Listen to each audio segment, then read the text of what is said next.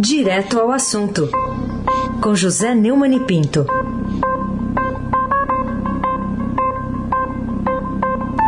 Oi, Neumani, bom dia. Bom dia, Raíssa Abac, Carolina Ercolim. Dia. Laís Gotardo, Ronaldinho Mendes, lá no Transatlântico, no Suez. Moacir Biasi, Clã Bonfim, Manuel Alice Isadora. Bom dia, melhor ouvinte, ouvinte da Rádio Eldorado, 107,3. FM Raiz, sem abaqui. O tríplice coroado. Vamos lá, tem que ter muita coroa para pagar um ingresso de R$ 1.100 para ver a final, Absurdo. mais barato. É. Absurdo. Vou- Mas vamos falar de um outro tipo de, de ajuda aqui, né? O Auxílio Brasil, que tá para chegar, mas não chega. O Estadão hoje destaca que o governo tenta dar uma nova guinada populista no um novo benefício e o mercado reage. É, o que, que pode ser, a seu ver, Neumani, é, o sentido dessa adesão do presidente Bolsonaro ao apelo eleitoral populista? É, tá embaixo nas pesquisas, né? Então resolveu bancar o Auxílio Brasil com um benefício de 400 reais, muito acima do, do auxílio emergencial de 250 reais do pico da pandemia. O valor surpreendeu, porque o presidente já havia aceitado a proposta do Paulo Guedes. O- não era o Posto Ipiranga, agora é o que é o. é o adeus Posto Ipiranga. O arranjo final foi acertado, prevendo 90 bilhões em benefícios sociais, né? Auxílio Brasil e parcelas temporárias. Como o auxílio não cabia no orçamento, o presidente deu sinal verde para furar o teste de gastos, a, gastos, a principal âncora do controle das contas públicas. Né? O martelo foi batido numa reunião que começou no fim da tarde, da, de anteontem, durou mais de quatro horas, com Bolsonaro, Guedes e ministros da ala política. Não adianta chorar, estribuchar. A porta de saída pelo populismo é o velho apoio eleitoral de sempre. Aqui recorrem à esquerda e à direita no Brasil, desde os tempos do estanciro gaúcho, Getúlio Vargas. Fura o teto, traz a inflação de volta, a, a inflação ajuda a administrar, é, ajuda a, a bombar as fortunas dos ricaços que sustentam o governo e ajuda o governo a se sustentar com ah, o crescimento da, eh, da arrecadação. Carolina Ercolim, tintim por tintim.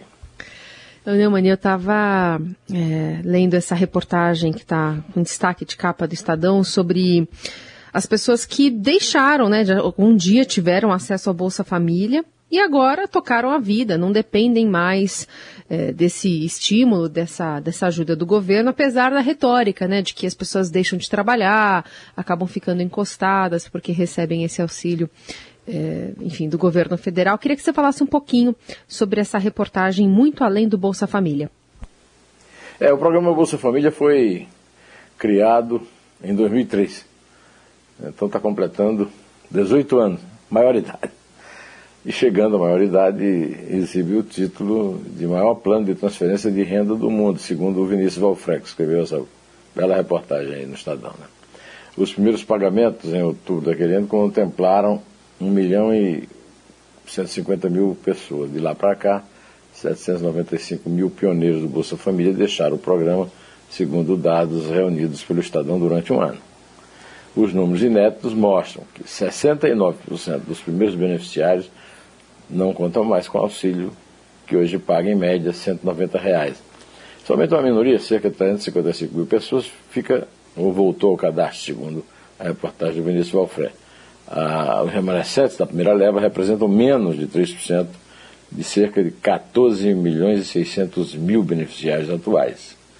É, Trata-se de uma efeméride a ser comemorada, Carolina, como você lembrou. Pois, afinal de contas, esse tipo de programa sempre foi tido por liberais, inclusive este comentarista que vos fala, como uma forma de viciar seus beneficiários, evitando que eles entrem no mercado de trabalho. Muita, muita gente recorreu àquele velho ditado, é melhor ensinar a pescar do que dar o peixe, mas a experiência com baixo índice dos remanescentes originais mostra que está funcionando. A mudança do nome feliz, não vamos nunca recusar o fato do nome Bolsa Família ser feliz, né? é, por um sinônimo de esmola, auxílio. Né? Em nada deverá alterar essa realidade, pois não importa a marca, mas o efeito do produto. Né? É o que nos ensina todo dia a experiência da vida, Raíssen Abaque, um sujeito vivido, um craque. Muito bem, vamos lá falar agora também do, do preço do gás de cozinha, que passa de 100 reais neste país, né, como diriam. É, e o Senado aprova um subsídio, né, Neumann? Esse é o título aqui de uma reportagem hoje do Estadão mostrando esses dois lados. É, o que que, na sua opinião, esse terceiro dígito do, do custo de um elemento tão essencial na cozinha, é, tornando mais cara a comida dos brasileiros, o que que isso prenuncia? É, o Estadão já mostrou numa reportagem anterior que voltou a lenha, né? A lenha voltou a, a queimar nos nossos fogões dos mais pobres, porque o gás está a mais de 100 reais agora, né? É, e aí o Senado, com essa subida de preço do terceiro dígito no preço do botijão, o Senado criou um Vale Gás para bancar metade do preço gás de cozinha para famílias de baixa renda por cinco anos. De acordo com a proposta, quem estiver inscrito nos programas sociais do governo terá direito a um subsídio de no mínimo 50% do valor do botijão de 13 quilos e a diferença será bancada pelo governo federal. A proposta havia sido aprovada na Câmara e dependerá agora de uma nova votação entre os deputados, pois os senadores mudaram. De qualquer forma, a criação do valor gás só entrará em vigor se houver sanção do presidente Jair Bolsonaro e o governo federal regulamentá-la.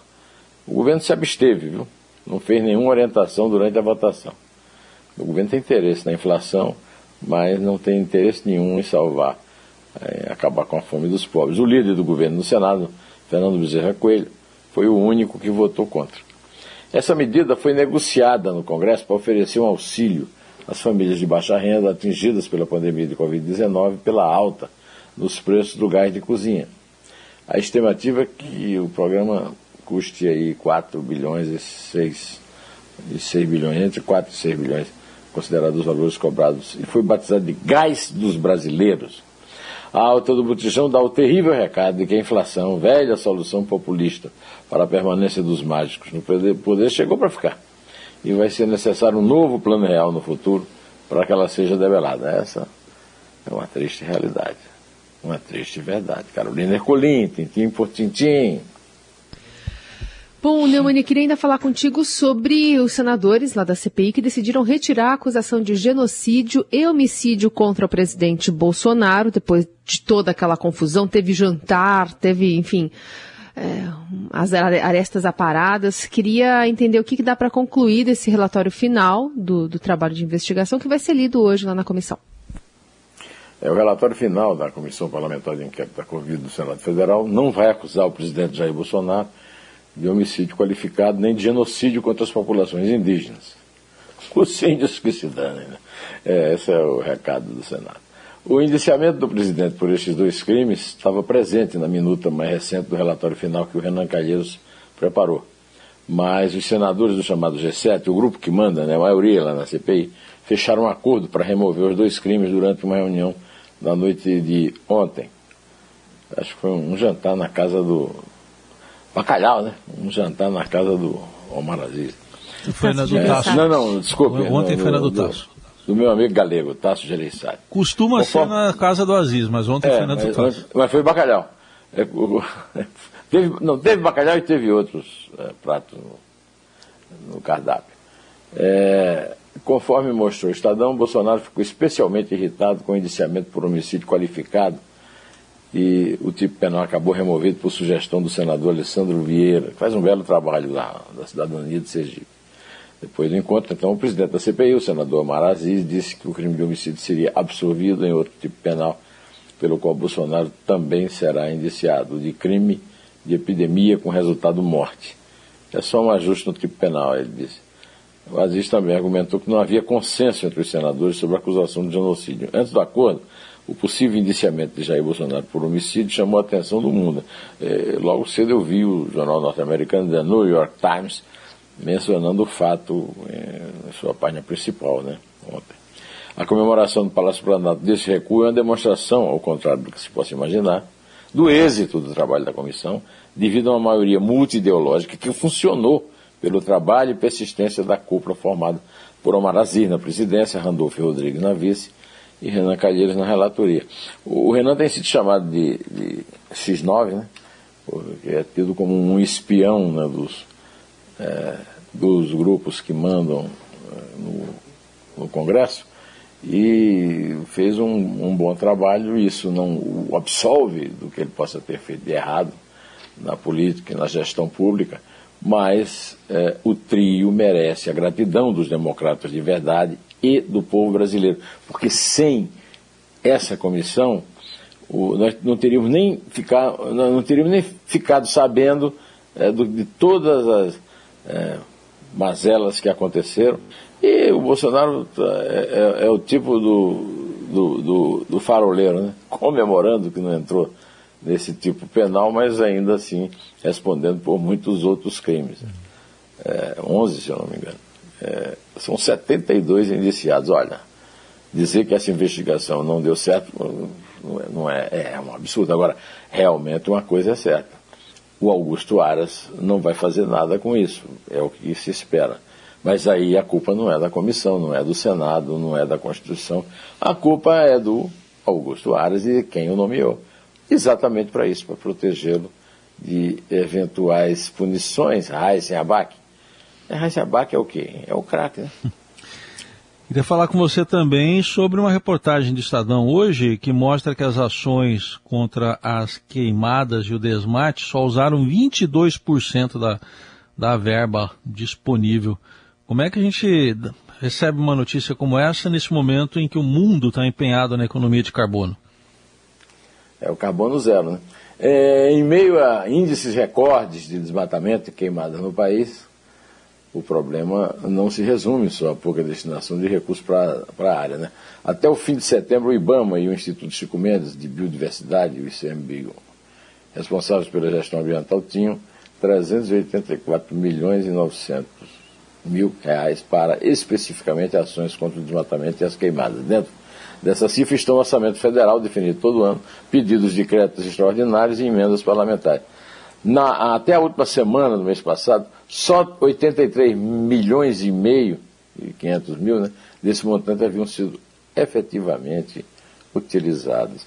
As evidências da destruição da natureza manterão nossa condição de párea no mundo, mas em nada alterarão a nossa tragédia política, porque o fato de ser párea não altera em nada a disposição é, de Arthur Lira, Rodrigo Pacheco, Augusto Aras em manter o capitão sem noção na presidência da República. Carolina Ercolim, tintim por tintim. Neumani, queria falar contigo também sobre as manifestações que estão sendo orquestradas aí, manifestações de protesto né, contra o governo no dia 15 de novembro, e sobre como essas brigas entre Ciro Gomes e o ex-presidente Lula estão brecando conversas para uma frente ampla. É, frente ampla, você não, não alcançou esse tempo, Carolina, mas o, o Heisen talvez. Teve a famosa frente ampla que foi que juntou Juscelino Kubitschek, Carlos Lacerda, né, Leonel Brizola e tal. E não deu em nada, né? Não, não, afetou em nada, a ditadura caiu por outros caminhos. Mas agora, o Alberto Bombig e o Matheus Lara, na coluna do Estadão, estão é, mostrando uma nova frente ampla que pode não estar tá dando também certo. Né? Eles publicaram que os organizadores de atos contra Jair Bolsonaro já se dão por vencidos na tentativa de criar uma frente ampla nas ruas pelo impeachment do presidente.